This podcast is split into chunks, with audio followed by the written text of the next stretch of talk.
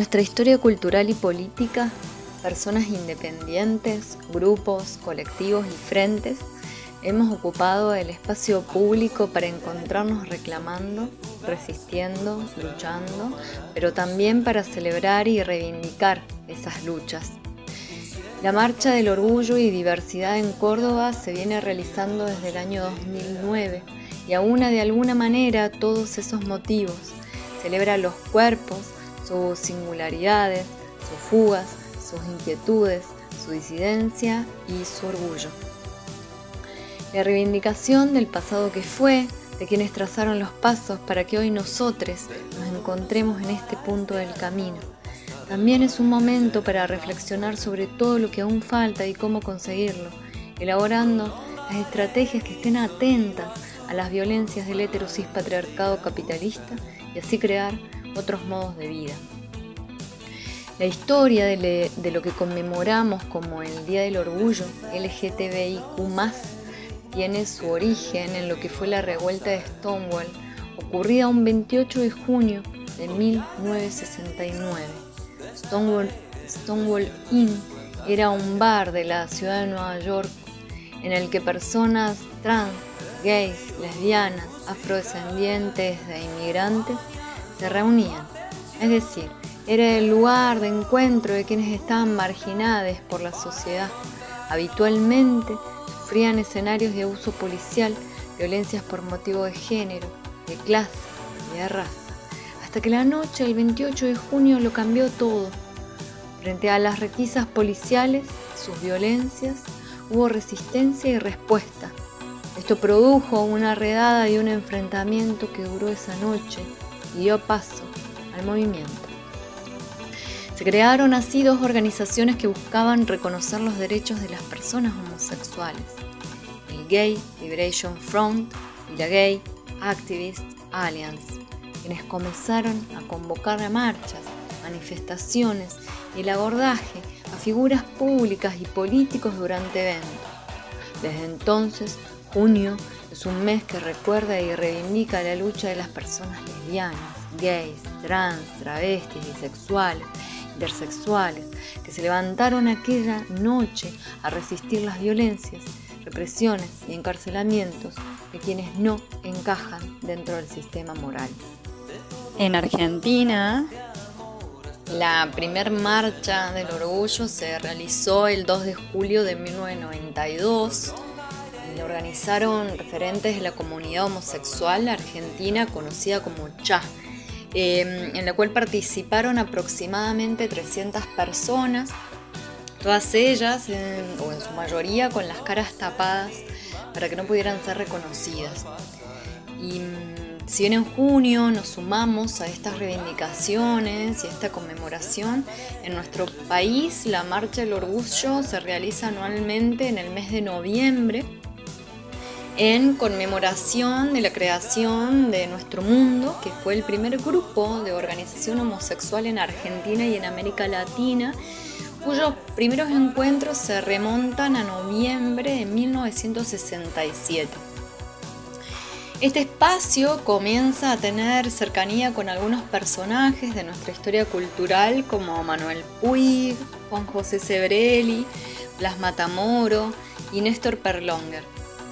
Em, estos movimientos en el cuerpo de la sociedad toda devinieron de alguna manera en 1971 en la creación del Frente de Liberación Homosexual, el FLH, compuesto por espacios como Eros, Safo, Bandera Negra, Emanuel, em, Nuestro Mundo, agrupaciones feministas e independientes quienes enunciaban las complejidades de las luchas de poder dentro del capitalismo. Una de ellas era la dominación por el género. Em, una de las luchas fundamentales del Frente de Liberación Homosexual fue contra los edictos policiales que perseguían a las personas por su identidad de género por supuesto contra la represión y sobre todo por la liberación de los homosexuales privados de su libertad. En, su manifiesto eh, Sexo y Revolución escribían cosas como la ideología sexual del sistema estructura sus pautas según sus intereses de dominación.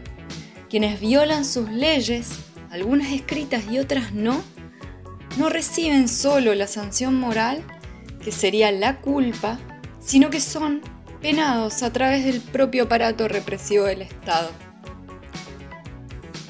Partiendo de nuestra propia marginación, cuestionando desde ella la sociedad sexista, llegamos a un cuestionamiento global de la sociedad. Los homosexuales somos un sector del pueblo que padece una forma de represión discriminada y específica, originada en los intereses mismos del sistema e internalizado por la mayoría de la población, incluso por algunos actores pretendidamente revolucionarios. Bajo las matas, en los pajonales, sobre los puentes, en los canales, hay cadáveres. En la trilla de un tren que nunca se detiene, en la estela de un barco que naufraga, en una orilla que se desvanece, en los muelles, los apeaderos, los trampolines, los malecones, hay cadáveres. En las redes de los pescadores, en el tropiezo de los cangrejales, en la del pelo que se toma con un prendedorcito descolgado, hay cadáveres en lo preciso de esta ausencia, en lo que raya esa palabra, en su divina presencia, comandante, en su raya, hay cadáveres. A pesar de que ya pasaron más de 50 años de estos eventos y del levantamiento de la voz y los cuerpos de las personas pertenecientes al colectivo LGTBIQ, no podemos decir que las deudas estén saldadas. La prisión y la represión siguen siendo el mecanismo de opresión para los cuerpos y el orgullo que llevamos a veces cuesta el encierro, la violencia y hasta la vida. En nuestra historia resuenan los nombres de Iggy, lesbiana, presa por defenderse de una violación en un grupo de hombres, eh, la Pepa Gaitán, asesinada por lesbiana, María, Mariana Gómez, detenida por besar a su esposa en una línea de subte, la Chicho, asesinada en La Plata, Delfina, una piba trans de 19 años, eh, detenida en plena cuarentena por prohibición de circulación y violada en el destacamento policial en el que la detuvieron. Maxim, detenida en Tras las Sierras cuando fui a denunciar a su agresor. Y así, innumerables hechos de persecución y violencia a personas solo por su diferencia.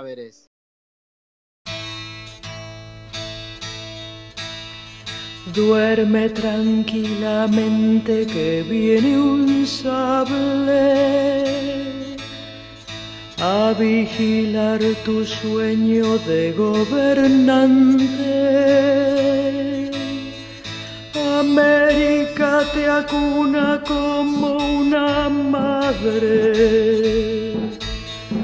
con un brazo de rabia y otro de sangre. En este sentido, derecho a pensar en libertad eh, se convierte en un espacio que nos convoca y encuentra trabajando también para reconstruir estos cuerpos atravesados por estos dolores las matrices de opresión han producido en nuestra carne y en nuestra historia. Sabemos que dentro del sistema penitenciario estas historias se repiten y se agudizan. Eh, pocas veces se respeta la ley de identidad de género dentro de los establecimientos. Em, se sufren hostigamientos por parte del personal, restricciones para encarnar el género autopercibido de una manera libre y sin violencias. Las personas eh, que ingresan al sistema no siempre son alojadas en pabellones que corresponden a su identidad autopercibida con las consecuencias físicas y psicológicas que ello puede acarrear. Tampoco el vínculo amoroso, el vínculo sexoafectivo puede expresarse tan libremente sin estar a merced de miradas o acciones disciplinarias. En los establecimientos penitenciarios se termina, en definitiva, reforzando los roles tradicionales de hombre o mujer en la sociedad por medio de los oficios ofrecidos, por ejemplo, eh, por el acceso a las formas de educación, el control de vestimenta e incluso la medicalización. El dispositivo de la sexualidad entonces ligado a las normas y a los saberes, a las formas de vida, configura así una determinada subjetividad. Y quien resiste sufre esas consecuencias. Marginales al sistema sexo-género como del sistema capitalista, los sujetos en el encierro terminan atravesando un doble encierro que multiplica así las violencias. Pese a que nuestro país cuenta con legislaciones que protegen a estos sujetos y estos derechos, en la práctica ocurren cosas diferentes. Muchas personas del colectivo LGTBIQ ya han sido expulsadas de sus hogares, de sus familias nucleares y del acceso a la inclusión en un sistema que margina constantemente. Eh, cuando estas personas se encuentran privadas de su libertad, muchas terminan solas ante la imposibilidad de acceder a una domiciliaria porque no tienen un, domicilio o recibir visitas, ya que en muchos penales solamente es posible la visita de familiares, prohibiendo el ingreso a otras configuraciones vinculares afectivas, eh, estos sujetos terminan sumidos en una gran soledad. Nos parece muy importante entonces compartir con nuestras compañeras privadas temporalmente de su libertad instancias de reflexión sobre esta lucha histórica. Nos encontramos así conversando, charlando y creando espacios para esto, como los talleres creados en el establecimiento penitenciario de Bower. Eh, y uno muy especial ocurrió en un encuentro donde eh, vimos la película Mía, protagonizada por la actriz y escritora cordobesa Camila Sosa Villada. Esta película, dirigida por Javier Van der Putter, repasa el tema de la discriminación, la intolerancia, la marginación y la exclusión social, pero también el de la infinita capacidad de amor que tiene el ser humano. Ale, en la peli, Camila Sosa Villada es una mujer transgénero que se dedica al cartoneo y en sus tareas habituales descubre el diario personal de Mía, una mujer joven que ha muerto dejando solos a su marido, Manuel, y a su pequeña hija Julia. Y a continuación les dejamos algunos comentarios eh, realizados por las compañeras eh, a lo largo de estos encuentros. Una de ellas dijo, me gustó mucho la película mía, el aprendizaje de apoyarnos como compañeras, saber que hay muchas jóvenes que se acuerdan apoyan y se mueven por hacer escuchar nuestros gritos de la cárcel, que hay veces que pensamos que estamos olvidadas. Mi aprendizaje es el no callar, el luchar y que al salir me uniré a gritar por mis compañeras que se quedan, no decir que ya pasó y que hay que olvidar.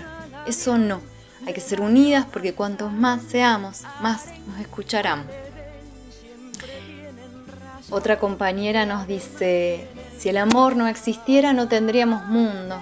Por amor estamos, vivimos, respiramos y tenemos todo lo que nos hace feliz. El amor no tiene límites. No todas las mujeres tienen vagina ni todos los hombres tienen pene. A mí, en lo particular, me gustó esa frase. Me gustaría que no se discrimine a nadie. Ese es mi pensamiento.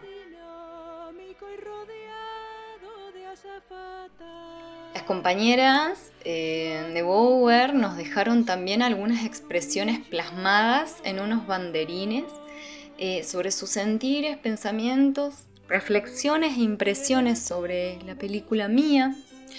Y estos banderines pensamos también que son las grandes banderas que podríamos llevar siempre con nosotros. En ellas dicen, no a la discriminación. Cada uno es lo que es. Pensar en libertad sin reprimirse, cada uno como es. El mensaje que me dejó es que muchas veces se discrimina a personas de distintos géneros cuando no les damos la oportunidad de que nos muestren lo que sienten, como el amor de madre que tiene Ale por Julia. El cariño de una chica trans hacia la niña es hermoso porque no es discriminada y puede sentirse como ella quisiera ser, una mamá. Julia encuentra y se aferra a una persona que encontró, tan buena y sincera como Ale. tratar a todos por igual, pelear por lo que uno quiere ser, respetar al otro, frase, lejos es mejor. No me importa tu sexualidad, me importas como persona. Respetar a cada uno por lo que elige ser. Que uno lo puede todo y uno puede cambiar para ser un lugar digno, para ser lo que quiere ser. Aceptarnos, empezando por uno mismo y los demás. Que las miradas no maten tus sueños, sé tú misma. El mensaje de la película es la discriminación hacia los distintos géneros y nos demuestran que tienen muchas cosas para ofrecernos. El mensaje que me dejó sobre todo es la discriminación hacia Ale y todos del género transexual y el abandono de la chica embarazada y el chico, el abandono del padre y la hija. Los niños no tienen prejuicios todos tenemos derecho a ser respetados, no a la discriminación de género. El ser una madre, más allá de ser mujer, todas somos iguales, más allá del sexo, por el sentir. El amor de ser madre, el amor que siente Julia por Ale. Y que a tus plantas los hombres se den la mano.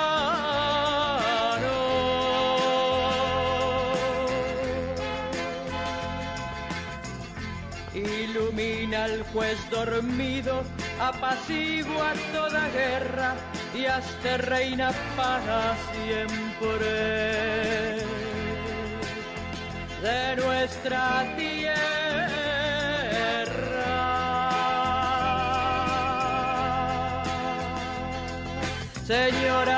Ojos vendados, con la espada y la balanza, a los justos humillados, no les robes la esperanza, dales la razón y llora. Porque ya es hora